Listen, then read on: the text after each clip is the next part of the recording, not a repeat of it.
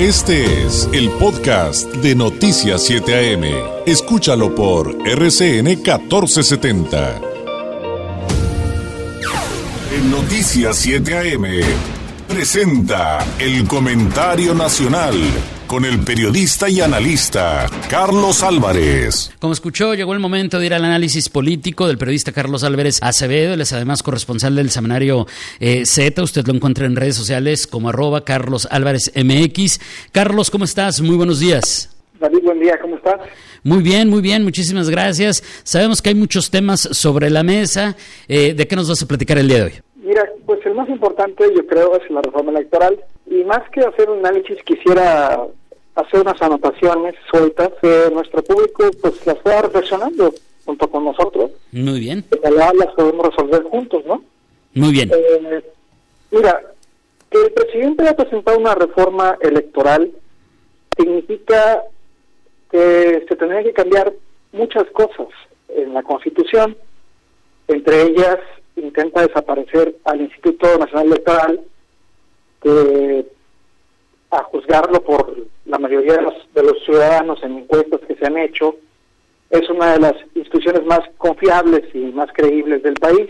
Sin embargo, el presidente considera que no es así. Ello a pesar de que en el 2018, pues al parecer, y, todos lo vimos, eh, la elección se llevó a cabo de manera eficiente, sin ningún contratiempo, tan es así que se refrendó su triunfo por una mayoría inmensa de votos, en caso contrario de que hubiera habido fraude electoral, pues, pues el INE habría tenido que, que determinarlo de esa forma, pero no fue así.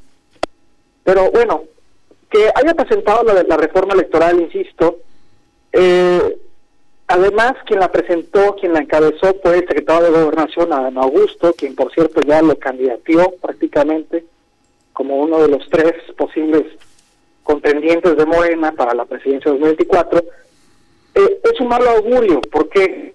Porque la Secretaría de Gobernación era la encargada de las elecciones antes de que se ciudadanizara, antes de que hubiera eh, el IFE, que fue el antecesor del INE. Y eh, el, último el último secretario de Gobernación que organizó una elección por parte del gobierno, pues fue Manuel Barlet, nada más ni nada menos. Entonces no es un buen augurio tampoco que dos de los principales asesores electorales o de la reforma hayan sido, pues, el primero, Horacio Duarte, que es el titular de aduanas, y el segundo, Pablo Gómez Álvarez, que es el titular de la UIF. Entonces, eh, pues, ¿qué hacen en esos cargos?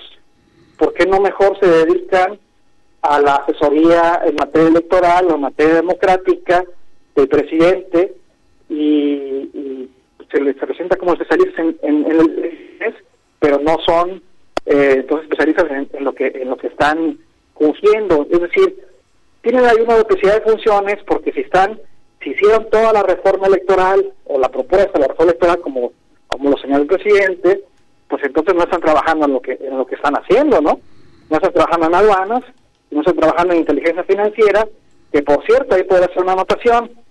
Pablo Gómez, eh, indicó que entre todas las propuestas hay una que me parece muy grave, que es la de que los partidos políticos ya no recibirán financiamiento público y que todo se lo dejarán prácticamente a las aportaciones voluntarias de, eh, pues de sus simpatizantes. Ahí abres una puerta muy grande a lo que precisamente Pablo Gómez en la Unidad de Inteligencia Financiera debería combatir, que es el lavado de dinero, David. Porque no va a haber decisiones o cuáles van a ser los mecanismos o los candados para que no entre dinero sucio a las campañas. Y estoy hablando de dinero sucio no nada más de los delincuentes de cuello blanco.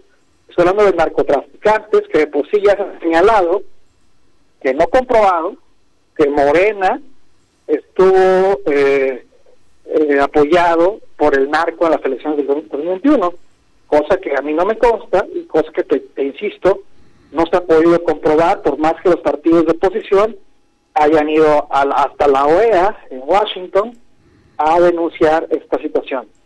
Y otra de las cosas que me parece eh, ridículas e irrisorias es que los plurinominales que se pretenden desaparecer, que son los 200 en, el, en, la, en San Lázaro y un aproximado de 100, bueno, 63 en, en el Senado, es que van a presentar una lista general nacional en la que va a haber candidatos al Congreso de la Unión y van a desaparecer los distritos electorales de cada estado, lo que me parece que es una, una, una grave situación porque no va a poder eh, la ciudadanía competir, porque estas listas obviamente van a estar manejadas por los partidos.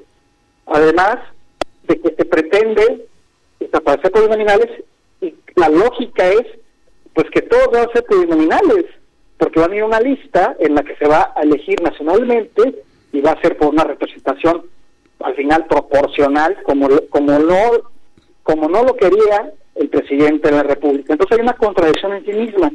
Pero al final de todo, pienso, y lo dejo aquí de, de, de, las personas que nos escuchan, eh, esto es una maquinaria, un show para que se denoste otra vez al ámbito electoral, pero además, por si llega a, haber un mal resultado en 2024, pues se le critica al INE, porque el INE se va a quedar.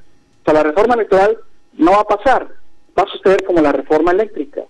En, el, en San Lázaro no tienen los votos para pasar una reforma constitucional pero lo que van a hacer, van a seguir con un discurso de traición a la democracia, ahora a la democracia, pero el objetivo sigue siendo el mismo, David. Y eso es lo que te quería comentar el día de hoy. O sea, como para que si no les va tan bien en las próximas elecciones, eh, más bien no las de este año intermedias, sino las del 2024, pues tengan a quien echarle la culpa mientras pues yo coincido con tu comentario en el sentido de que la máxima preocupación en este momento tendría que ser lo que tiene que ver con la economía y, las finanzas, porque esto de la inflación está que arde y se ve que vienen momentos muy difíciles. También veo que no va a pasar, pero pues ahora entiendo con, tu comentario, Carlos, por qué eh, tantos políticos, y algunos de ellos que no me caen nada bien, pero bueno, ni modo, este, están coincidiendo en que ven más en esto un distractor que, que una verdadera intención de, de, cambiar algunas cosas que si cambiaran serían, por lo que escucho en tus explicaciones y también de otros expertos que aquí hemos entrevistado, serían pues prácticamente regresivas, serían, creo que el término más correcto sería retrógrada, retrógradas, Carlos. Mira, si uno de los candidatos que recién pusieron, que está muy verde a mi parecer, que recién pusieron en las encuestas, no sé si para, para pues para inflarlas o para hacer una percepción de que está muy fuerte, que es Luis Donaldo Colosio, que nada más pues tiene el nombre, porque en Monterrey pues prácticamente no ha hecho nada, acaba de entrar y todavía no tiene experiencia ni administrativa, tiene experiencia administrativa en lo local. Si unos candidatos con un simple video en donde se ve que está pues evidentemente alcoholizado, aunque él diga que no, este, y además dirigiendo una acción de cabildo, que es lo más importante de un municipio, el acto más importante, eh, si esto, si un candidato se desinfla de esta forma y tan rápido, porque le tundieron con todas las redes sociales, obviamente inflado sí, cómo no. por, por, por, gente de Morena, pero si un candidato de esto que es la principal persona que se ve como, se deslumbraba como una posible luz para la oposición, para ganarle a Moreno 2024, pues esto no va a pasar.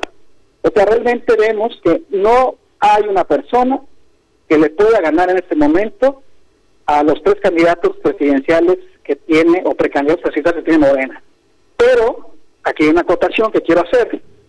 El que quede, ya sea Ebrard, Sheinbaum o Augusto López Hernández o algún otro que se llegue a colar, no va a ganar con los 30 millones que ganó López Obrador, va a ganar con los 15 millones que obtuvieron en, o un poquito más a lo mejor, unos 17 millones, que obtuvieron en la revocación de mandato, la cual, por cierto, no fue vinculatoria y el, Tribunal Electoral ya la ya la ya la ya la tumbó, por así decirlo. Y eh, lo último que quiero decir es que entonces, vuelvo a mi comentario anterior, esta, esta victoria que, que pueden obtener cualquiera de ellos va a ser por 3, 4 y hasta 5 millones de votos contra su candidato más cercano, el de la oposición, porque se va a unir casi toda la oposición. Y entonces hay un margen de posibilidad de denuncias, de impugnaciones, y ahí es cuando Morena da este discurso mm, de que por la reforma electoral claro. no este pues pues podría caerse esa elección, ¿no? Claro. Ese es el que yo preveo para los 2024 con esta reforma electoral que no va a pasar, insisto. Qué buen tema, Carlos. Te agradezco enormemente. Te mando un abrazo a la distancia y nos escuchamos el próximo lunes. Muy buenos días.